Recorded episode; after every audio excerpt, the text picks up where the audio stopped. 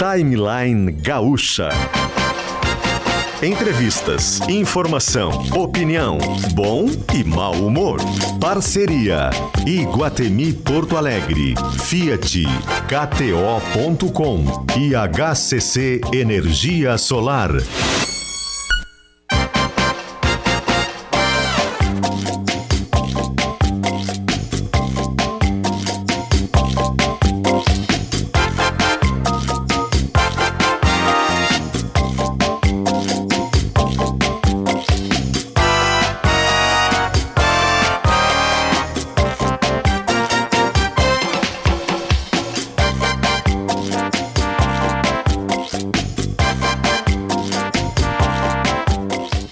Luciano Potter e Mariana Secom.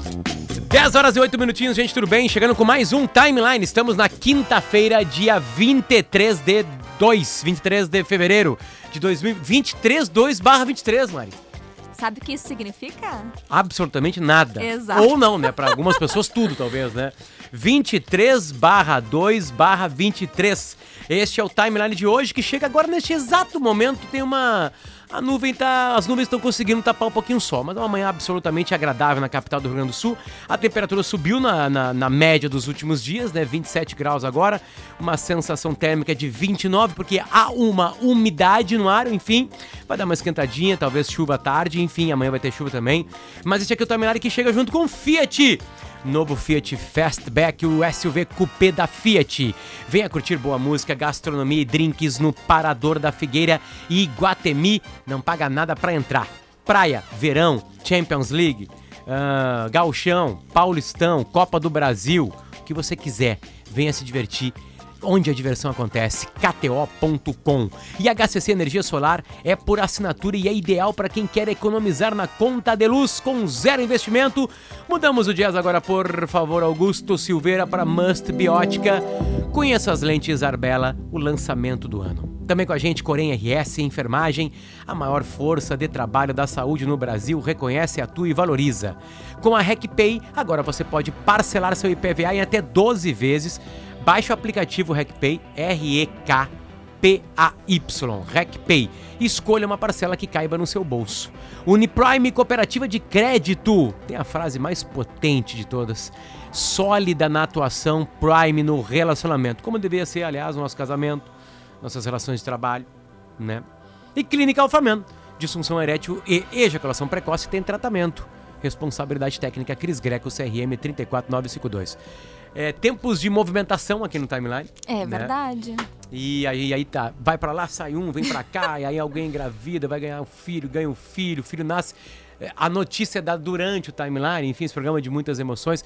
Aí, né, não, quem que vai ser? Não, vai ser o PG, vai ser a Mari, vai ser o Thiago. Então a gente vai se movimentando. E hoje entra aqui com a gente, nesse tempo todo que a Kelly vai ficar afastada, né, por questões óbvias de Gabriel, Mari. Mari Secom. Muito obrigada, Potter. Tô me sentindo muito honrada, muito privilegiada. que, sabendo que entrar no timeline, né? Engravidou. É, eu decidi, ah, vou fazer o timeline, então vou dar um jeito. Vou dar Sabe um quando é que tu jeito. engravidou? Eh, eu acredito que foi lá pro dia 19 e 20 de novembro. Queria engravidar. Queria engravidar. Estava tentando. Estava tentando. Demorou? Demorou bastante. Eu comecei a tentar em junho de 2021. Ah, assim como a Kelly Matos, a Kelly teve dois abortos. Eu tive uma gravidez ectópica. Para quem não sabe, gravidez Tipo ectópica eu. é, Não sei o que é. é exato. É quando o embrião ah, se forma fora do útero. Olha. Eu estava na minha trompa esquerda. Então, em março do ano passado, eu estava grávida, porém, era uma gravidez inviável, porque era na minha trompa esquerda. Foi um momento muito duro na minha vida. Imagino. Né? Assim como a Kelly, a gente se abraçou muito nesse momento, se ajudou muito.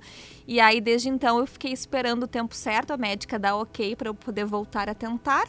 E aí depois consegui engravidar em novembro e agora estou com 15 semanas. O que isso significa? As pessoas perguntam também, né? Porque grávidas falam em semanas, né? Quatro meses. Quatro meses de gestação. É, eu nunca consegui acompanhar por semanas, porque eu não sei quando vai nascer a criança. Mas já tem 40. Eu sei, tá, 40 é o quê? É quase nove meses, enfim, porque não é nove meses a gestação, na verdade. né? É, é por semana mesmo, né? A partir de 38 semanas, o bebê já pode vir ao mundo e ele tá saudável, tá prontinho.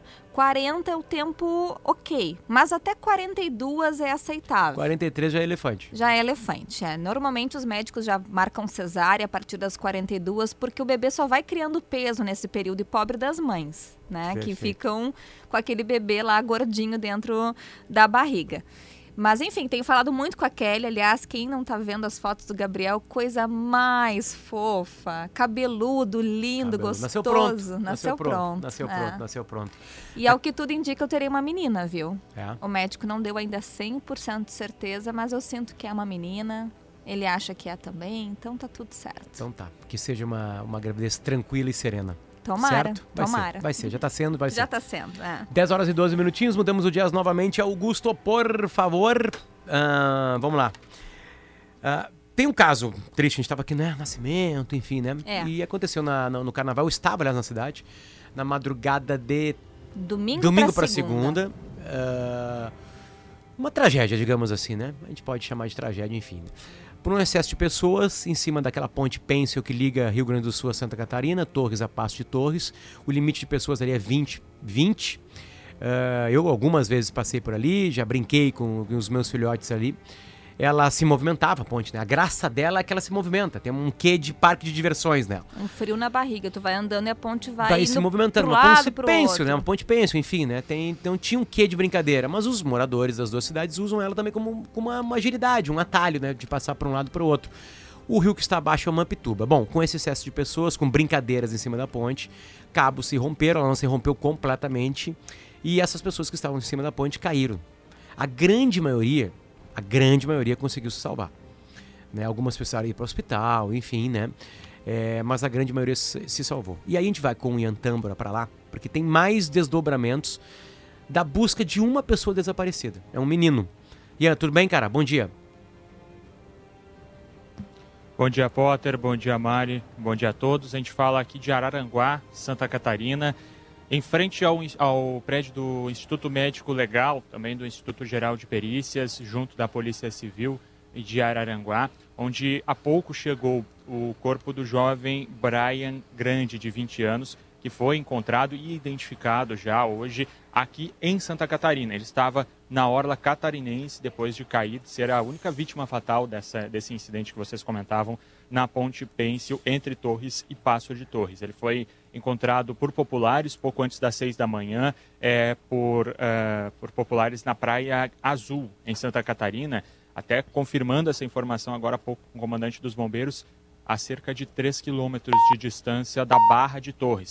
Ah, então, a 3 quilômetros ao norte, na Orla Marítima, foi quando o corpo dele foi encontrado. A Polícia Militar de Santa Catarina esteve primeiramente lá, depois chamou os bombeiros daqui de Santa Catarina, que chamaram também os bombeiros eh, gaúchos, já levando junto deles os familiares para realizar essa identificação. O corpo do Brian foi encontrado já sem algumas roupas, inclusive a bermuda dele estava fora do corpo, mas próxima a ele, com a identificação, com a carteira de identidade. A família re realizou esse reconhecimento e aí todos vieram para cá. Há pouco os familiares já entraram aqui no prédio do Instituto Médico Legal, a mãe dele está por aqui.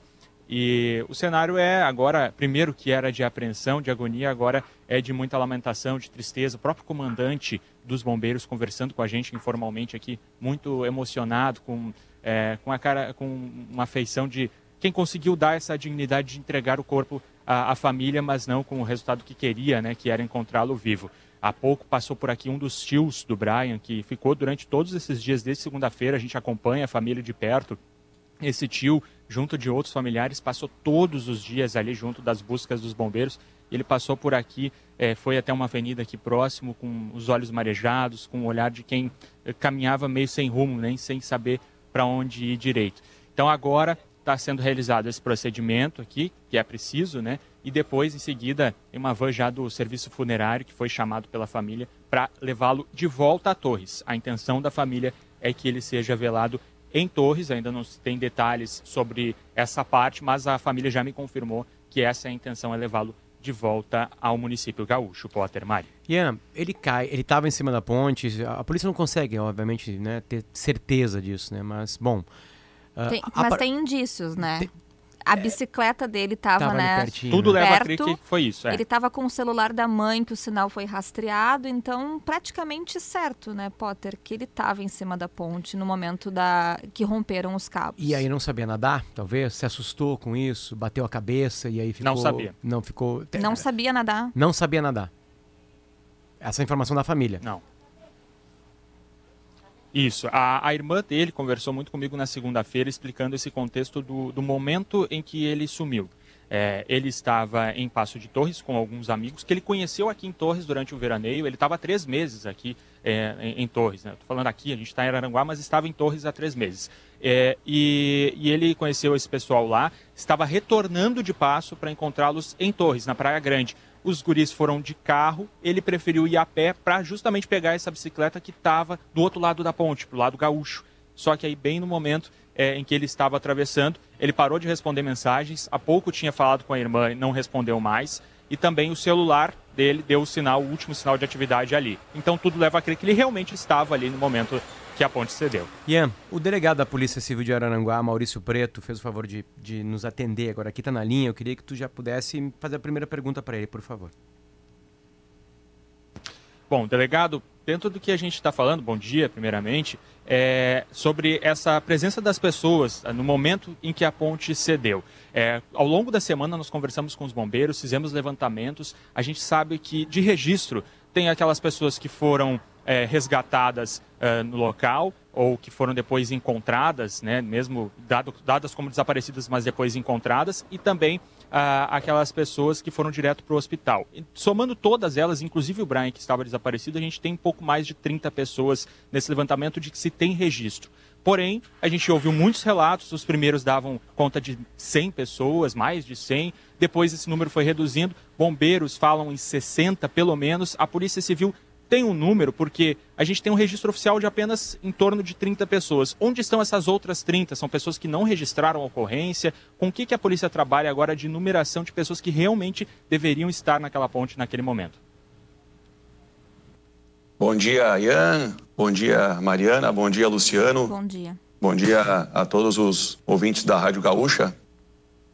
Uh, Ian, então, esse número de 60 pessoas é a projeção que nós trabalhamos também, tá? Uh, a Polícia Civil do Santa Catarina, né?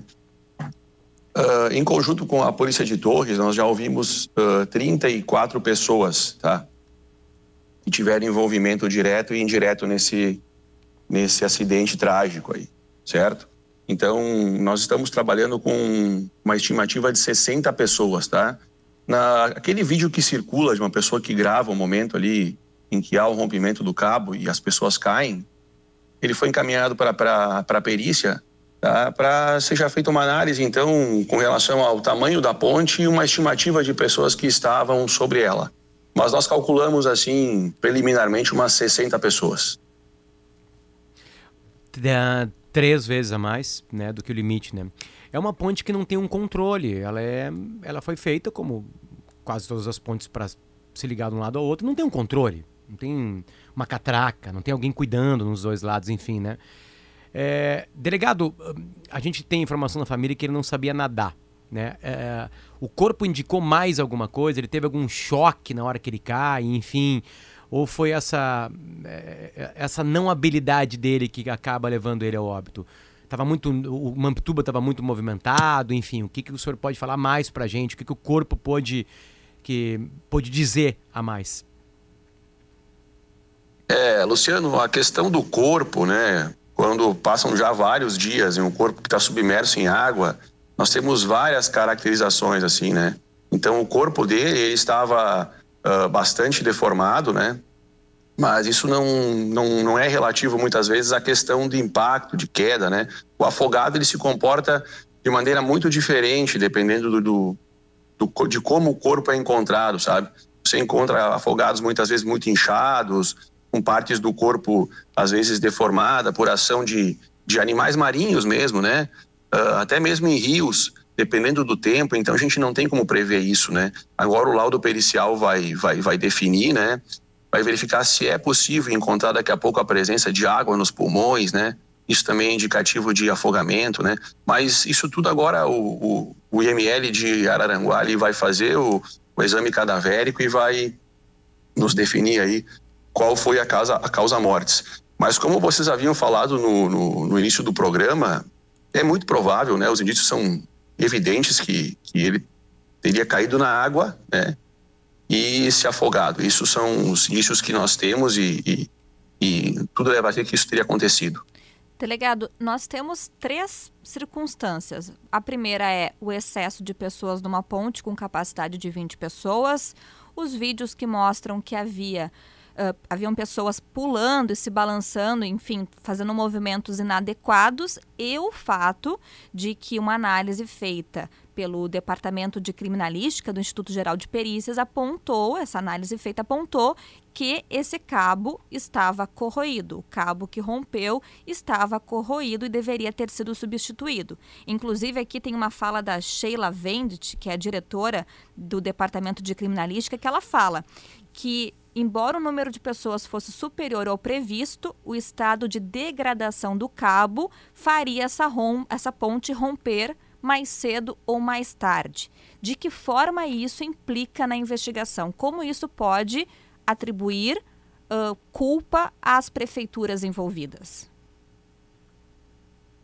Ah, de toda forma, o estado estrutural da ponte, tá, ele, ele é precário. Você percebe em loco, né, visivelmente, né? Primeiro que a ponte ela tem dois tipos de ancoragem, tá? Se vocês perceberem ali, a, a, ancoragem feita no lado de Torres é diferente da ancoragem feita no lado de Passo de Torres, tá? A, a ancoragem feita em Torres, ela é feita por meio de grampo, né? Uh, na própria base do pilar ali, né? E esse grampo e essa base está totalmente corroído pela, pela ferrugem, né? Pela ação da maresia. E a ancoragem feita por Passo de Torres, ela passa por cima do pilar e é feita na, no solo, tá? Isso garante mais tensionamento para a ponte. Então, por isso que você tem ali o rompimento, basicamente ocorreu do lado de Torres, tá? Apesar dos cabos estarem de forma uníssona, tá? Com bastante corrosão, a forma de ancoragem também pode ter favorecido para o rompimento ter ocorrido ali, tá? Mas, enfim, né? Uh, com a, a, a os acidentes eles ocorrem, tá? Em grande parte, né? Os acidentes, os crimes culposos ou com dolo eventual, muitas vezes, né? Aqueles não voluntários, né? Os casos não voluntários, né? Não há dolo, né? A gente percebe que grande parte deles ocorre por uma série de fatores, são um conjunto de fatores, né? E aí, no caso do acidente da, da, da ponte, a gente percebe que, claro, aliado ao excesso de carga, né? Um maior número de pessoas que, que teria sido uh, previsto, né, que seriam 20 pessoas, a gente prevê 60 pessoas. O uso anormal também por parte dessas pessoas, né, que muitos pulavam, muitos uh, chacoalhavam, isso causa um tensionamento maior que o normal, né?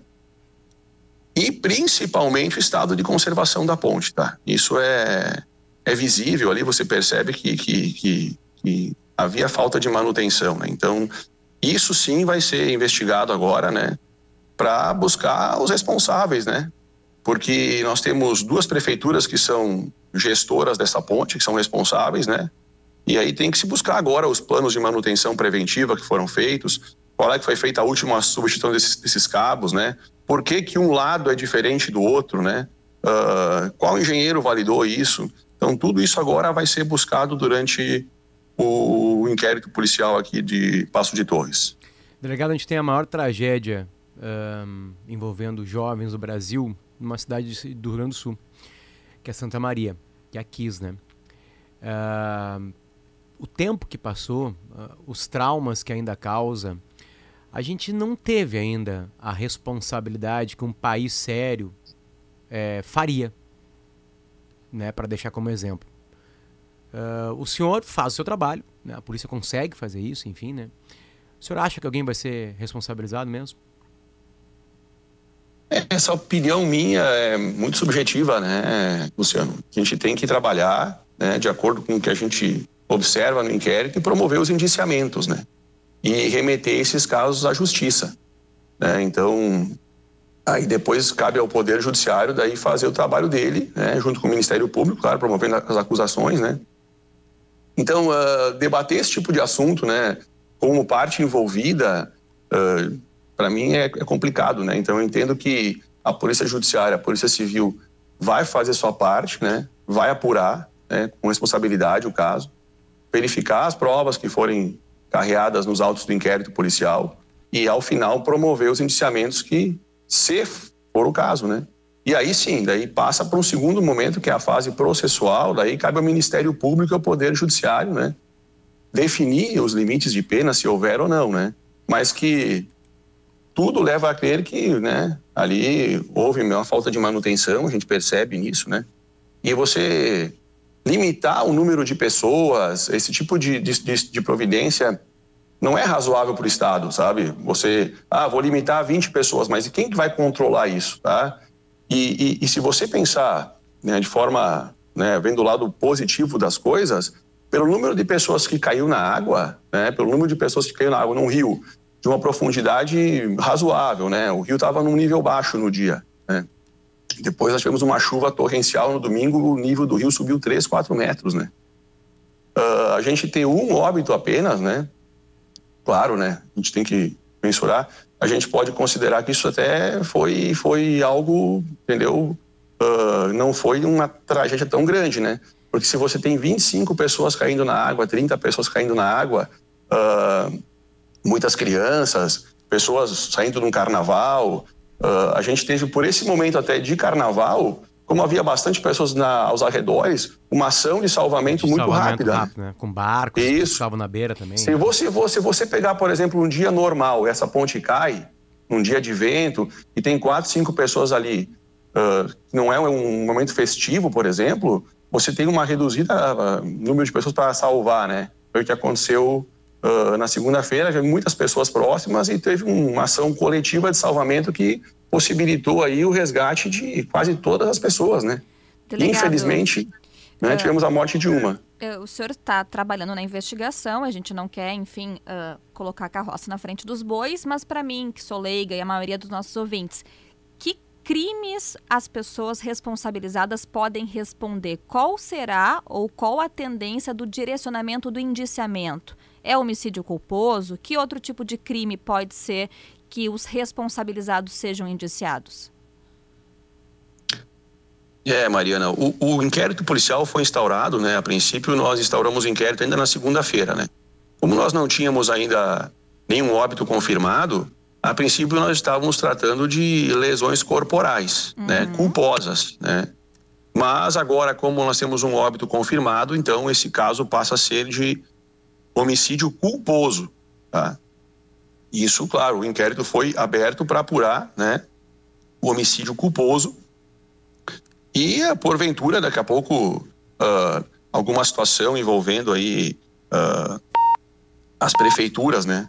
Até porque nós temos uh, que pensar o inquérito policial não só como uma ferramenta de responsabilização criminal, né? Esse inquérito policial, um, um, com certeza, vai ser requisitado por advogados, né, dessas vítimas aí, vai ser requisitado pela, pelas procuradorias do, do município e do estado, em virtude de ações cíveis, né, que serão interpostas, né, contra, contra a municipalidade, contra o estado do Rio Grande do Sul e de Santa Catarina, né. Isso são fatores que fogem também da, da alçada do inquérito, mas a gente sabe que é uma prova que é usada, é, é, é, é usada em, em, várias esferas do direito, né, não, não, não só na esfera criminal.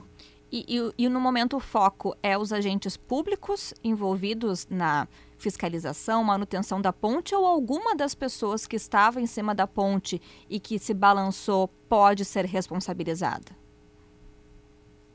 Pois é, esse tipo de ação concorrente, né, a gente tem que, que analisar agora, né? Uh, mas como já havia falado, são vários fatores que levam a, a esse tipo de acidente, né? Uh, nós temos pessoas que são responsáveis pela ponte dentro dos, das prefeituras, tanto de Torres quanto de Passo de Torres, né? E isso nós vamos ter que apurar agora quem que é o responsável por fazer a manutenção, porque isso não vem da, dessa gestão agora, né? Ah, vem da, da, de outras né, administrações municipais. Então, tudo isso tem que ser analisado com muita responsabilidade, né? Apurar uh, as omissões, as culpas, uh, daqui a pouco quem era o responsável por fazer esse tipo de manutenção, quem é o engenheiro responsável, quem, né? Tudo isso vai ser apurado agora do, no corpo do, do inquérito, tanto pela Polícia Civil do Rio Grande do Sul, né, quanto pela Polícia Civil de Santa Catarina. A gente está trocando informações constantemente desde o dia do fato, né? A gente tem trocado muitas informações com, com a Polícia Civil do Rio Grande do Sul. Perfeito. Ian?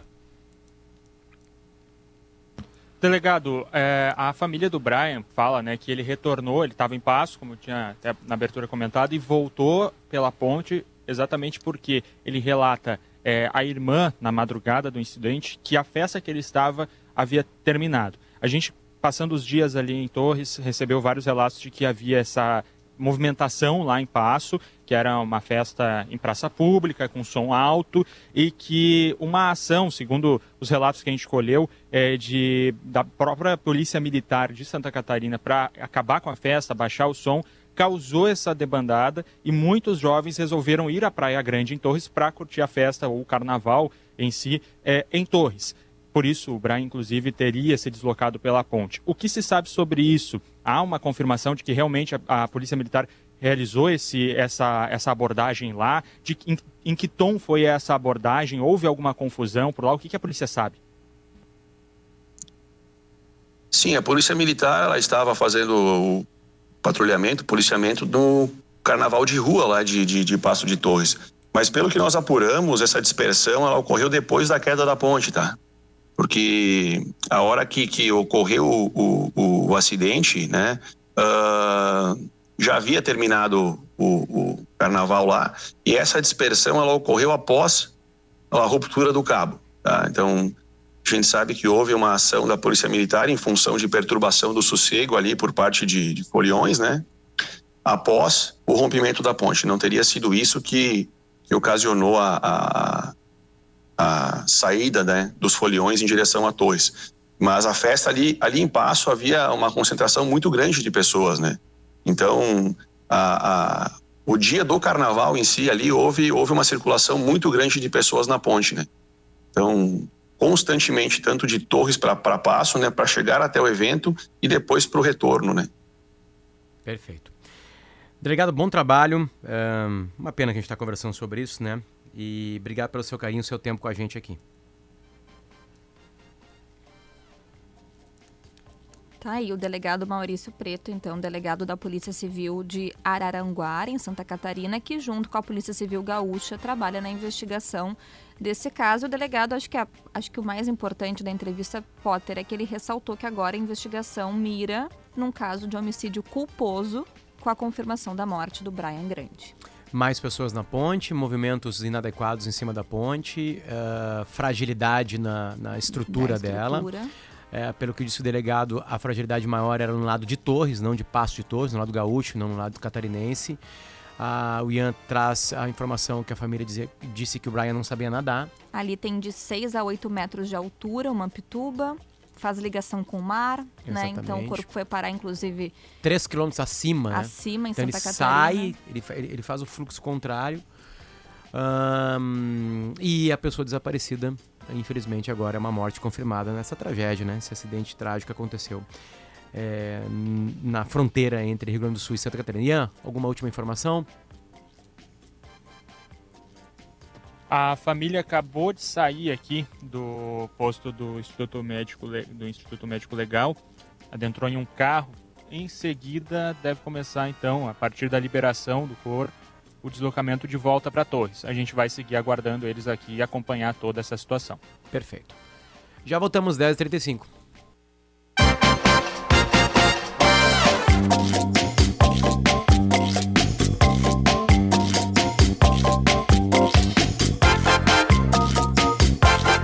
10 horas e 39 minutos, estamos de volta com o Timeline para recuperar o primeiro bloco. Notícia triste no primeiro bloco. Tinha uma pessoa desaparecida na queda da ponte que liga Torres a Pássio Torres.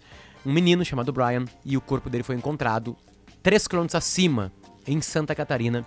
A família já, já pegou o corpo dele agora, tá indo para fazer a despedida final, enfim. E a gente conversou aqui com Maurício Preto, delegado da Polícia Civil de Araranguá, que apontou vários problemas. Um deles, uh, estrutural da ponte, não estava muito bem cuidada, não estava muito bem, não, não estava bem cuidado.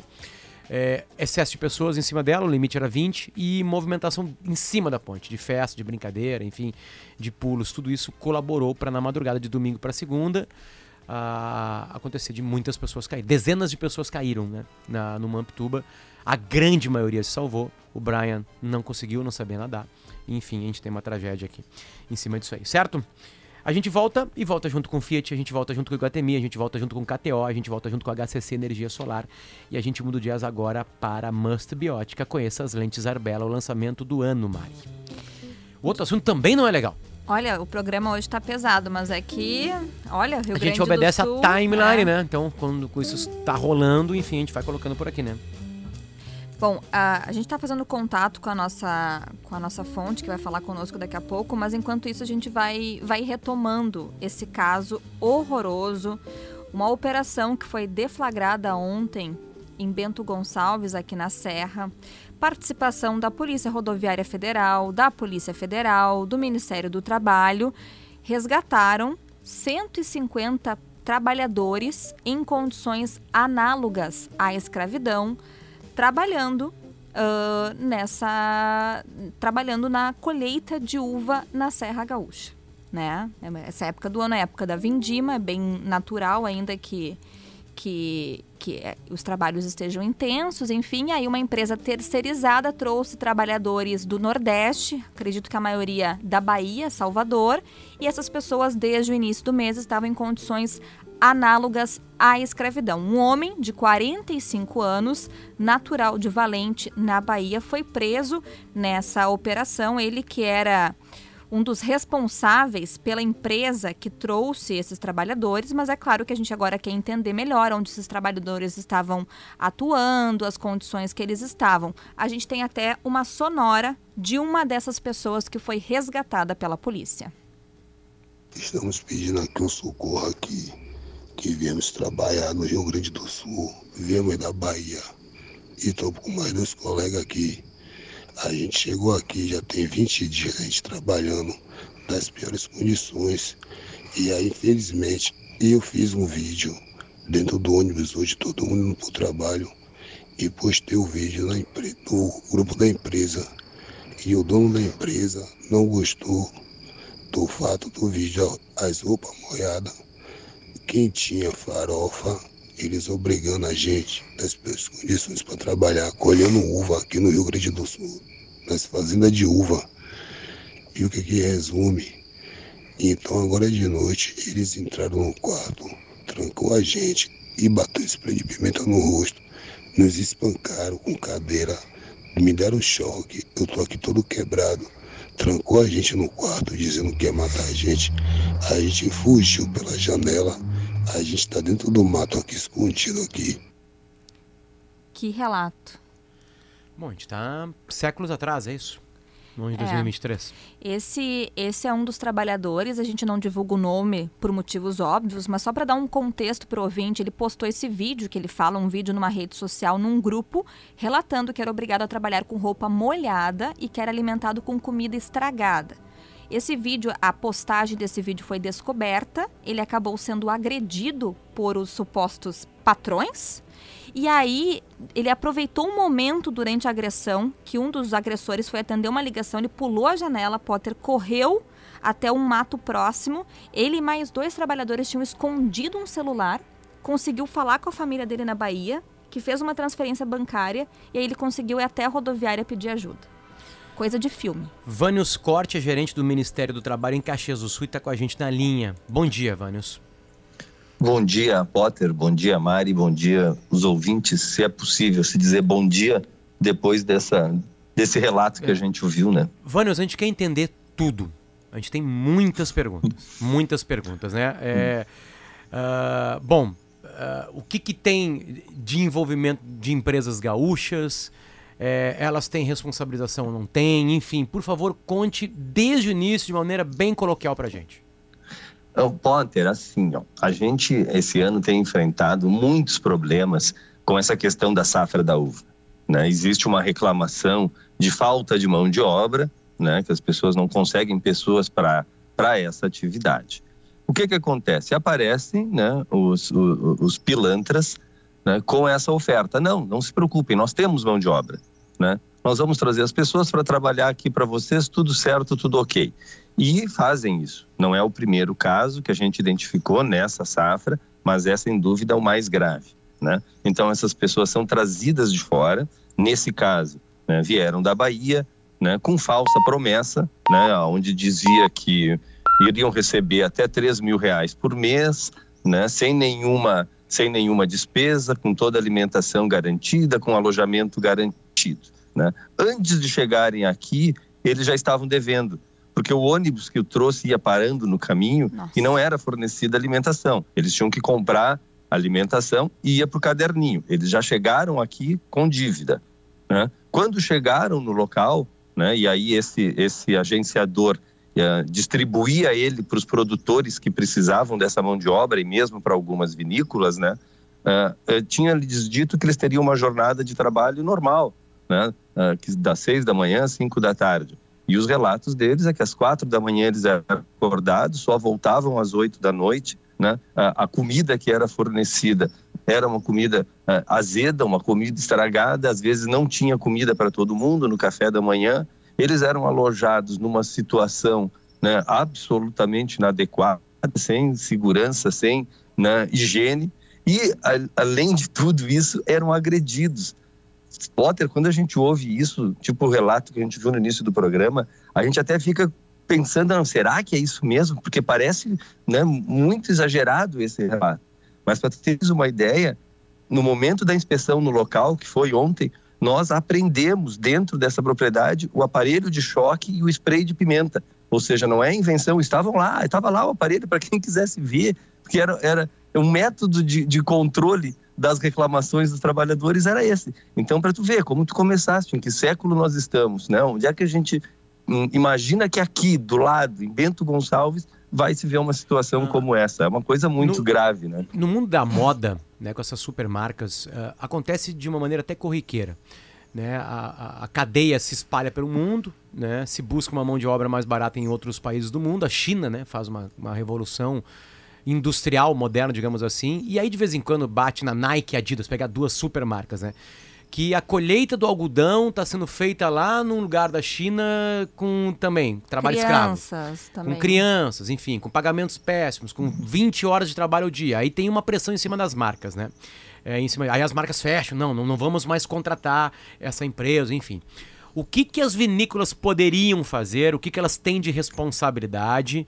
Né? Que a gente sabe todo o trabalho sério das vinícolas aqui, né? Algumas delas né, com 100 anos de idade, enfim, né? O, onde que as vinícolas erraram nesse processo? Potter, assim, é, são as vinícolas, mas não só as vinícolas, né? porque essa mão de obra também era disponibilizada para produtores de uva. Só para né? quem Aquelas... planta uva e vende uva depois para vinícola planta uva, então precisa de gente para colheita. E as vinícolas usam isso para carga, para descarga dessa uva quando chega no local. Entendi. Tá? entendi. Então é, é, é, em toda, é, em todo, é em toda essa cadeia, desde a safra até a entrega, né? É, o que que acontece? Eu até conversei agora há pouco com o responsável de uma dessas vinícolas. Ele disse: olha, nós precisava de mão de obra, apareceu essa pessoa oferecendo mão de obra. Nós já temos outras empresas que a gente contrata e contratamos esse. Não imaginávamos que fosse ter esse problema, né? Mas e agora sabem também, essa pessoa me falou, a gente sabe que a gente pode inclusive ser responsabilizado agora, né? Porque essas pessoas trabalharam para nós. Então alguém vai ter que pagar essas pessoas. Se esse atravessador não pagar, eles já estão se preparados para pagar. Então, assim, o, o, que tem que ter é um controle muito eficiente de quem está trabalhando claro, para ti. Sim. Né? Já, que se, já que se autoriza essa terceirização das atividades. Não, a, né? Aparentemente, absurdamente contrata... necessária a terceirização, precisa de pessoa para colher a uva. Ok, né, quem contrata tem que ter esses cuidados. Perfeito. Tu não pode cair nessa conversa, pode dizer, ah, não, eu tenho gente e é barato. Porque se tu tem gente e é barato e é muito melhor né, uh, do que nos, nos outros, alguma coisa errada tem. Então é isso, né? A gente observa que essa pessoa que trouxe as pessoas, né? Esse atravessador essa pessoa fez tá presa. essa oferta. Essa pessoa está essa presa. pessoa está presa, foi presa ontem à noite, né? Esse esse atravessador. Ele é gaúcho, né? paulista, Não, ele é baiano? é baiano. Ele é baiano. Ele é baiano e fez esse contato todo lá, né? E trouxe essas pessoas de lá. E isso, né? Porque as pessoas vieram da Bahia para cá, chegaram aqui, não receberam salário. Ninguém recebeu salário porque estava devendo, né? Aí eles consumiam, né, para eles poderem comprar algumas coisas, tinha um mercadinho próximo do local que praticava preços extorsivos, quer dizer, a gente identificou lá um quilo de feijão 22 reais, né, por exemplo, né, e, e ia para o caderno. Então a pessoa não podia sair do local, por isso que esse trabalhador dá o relato que teve que sair fugido, porque ele não podia sair porque ele estava devendo, ele tinha dívidas, né, então ele não podia sair. E alguns relataram, inclusive, que se saíssem como esse atravessador era da Bahia e conhecia a família, ele ameaçaria até a própria família deles que está na Bahia, por conta dessa situação. O, o então é bem falou... coisa de filme, Maria, que é, sabe aquelas coisas de filme é que a gente assiste e não acredita, está acontecendo aqui. O senhor falou que conversou com um responsável por uma das vinícolas que disse, ah, a gente pode ser até responsabilizado. Uh, serão responsabilizados ou ainda tem uma investigação, mas tudo indica que serão responsabilizados? E de quantas vinícolas estamos falando? O que a gente identificou, Mária, até o momento são três vinícolas que tiveram, que tiveram uh, trabalhadores agenciados por esse atravessador, né? Uhum. Essas pessoas trabalharam nessas vinícolas, prestaram serviços para eles. O primeiro responsável por fazer o pagamento é o atravessador. É ele que trouxe e ele ganhava em cima de cada trabalhador. Se esse cara não paga, daqui a pouco né, não tem patrimônio ou vai fazer, e não vai pagar, né, quem recebeu esse serviço, o tomador desse serviço, pode ser responsabilizado. Certo. Né? Então, por isso, sim, eles não são responsáveis diretos, mas são subsidiários nessa responsabilidade, porque essas pessoas trabalharam para eles, prestaram serviços para eles, né? Então, essas pessoas, alguém tem que receber. Né? Mas aí, nesse o... caso, eles ficam responsáveis pelo pagamento, mas as vinícolas não vão responder criminalmente. Não, não, não, não. não. Isso, isso eles vão ser responsabilizados pelo pagamento das pelo verbas pagamento. trabalhistas né, dos que trabalharam para eles, porque não foram todos, entendeu? Então, nessa vinícola que eu falei, tinha em torno de 14 trabalhadores que trabalharam para eles. Não são 150, os outros estavam distribuídos entre os outros tomadores, ah, ah. entendeu? Então, tudo, tudo né, reservado à parte de cada um. A gente... O que não pode é o trabalhador que veio ficar sem receber. Alguém vai ter que pagar. Essa voz do Vânio Scott, ele é gerente do Ministério do Trabalho de Caxias do Sul. É a ponta de um iceberg? É, Potter, é a ponta de um iceberg, mas a gente já estava vendo essa ponta há mais tempo. Nessa safra da uva, a gente identificou muitos problemas, muitos. Né? Nós já temos, né, já tínhamos iniciado essas fiscalizações em outros produtores, né? nós já tínhamos fiscalizados 24 produtores. Nesses 24 que a gente fiscalizou, uh, nós identificamos 170 trabalhadores sem registros, sem registro de trabalho, né? sem registro de carteira. Nós já tínhamos interditados dois alojamentos. Então a gente já estava vendo que a situação estava complicada. Muita gente de fora, a gente encontrou gente da Argentina, gente de outros estados. Então a gente já estava vendo que o problema uh, uh, existe mas não imaginávamos que fosse nessa dimensão. Tá, e, e quando... principalmente com esse relato. Uma e... coisa pode ter não ter registro em carteira. Entendeu? Sim, que é uma infração sim, grave, traz sim, prejuízo. Agora, outra é ser submetido a esse tipo de tratamento. Né? Espancamento, né? choque, Comida enfim. Comida estragada, banho uh, frio. Vamos lá. Uh, é, o senhor conversou já com alguns responsáveis pela ponta final, né? Que é quem transforma a uva no vinho. Uh, há um choque entre eles. O senhor desconfia que, que essa informação já era e já circulava dentro das vinícolas, enfim. Como é que o, é. que o senhor sentiu? É uma investigação, eu imagino, claro, eu entendo isso. Algumas coisas o senhor não pode falar, mas assim, elas também foram pegas de surpresa ou não? Não, Potter. Elas, assim, é, é aquela coisa do vendedor, né? Quando a pessoa ofereceu os trabalhadores, era uma coisa. Esse, esse responsável por essa empresa que eu falei disse que ele já vinha sentindo que tinha problemas, já vinha sentindo que não era aquilo que tinham oferecido. E segundo ele, já tinham inclusive discutido internamente de rescindir esse contrato, porque eles estavam ouviam eles mesmos os relatos dos trabalhadores e não estavam concordando com aquilo. Né? Então eles já sentiam que, né, porque eles também contratam outras empresas, Potter, para isso e notavam uma diferença de tratamento entre os trabalhadores. Então, uh, né, como isso tudo é muito recente, a safra da uva é muito rápida, né? É diferente de outras culturas que leva meses. Aqui é muito rápido. Isso começou no final do mês passado. Então, eles estavam sentindo isso já, né? Uh, a gente parte do pressuposto, Potter, que eles não são coniventes com Entendi. essa irregularidade. A minha pergunta era, era essa. Tem ouvinte é. perguntando aqui se, se vocês vão divulgar o nome das vinícolas. É, a gente está ainda no, no, no, no, decorrer dessa investigação. A gente já identificou três, né? E São grandes? São grandes, são vinícolas grandes da nossa região, vinícolas conhecidas, assim como o Potter disse, que tem mais de 100 anos, né? E que, bom, não estão fazendo, a princípio, Maria, elas não estão fazendo nada errado por contratar pessoas para trabalhar, né? Sim. É, é, não, não vamos, nós não vamos querer, querer demonizar as vinícolas por, mas elas vão poder ser responsabilizadas. Ah, que, tem, que, tem, que ter uma mudança de. A gente está acabando o programa, Vânios, infelizmente, mas, mas, que haverá uma mudança de cultura, haverá. Essa é a ideia, Potter. Inclusive, nós estamos marcando audiência. Ficou um pouco abafado, Vânio. Se puder, acho que.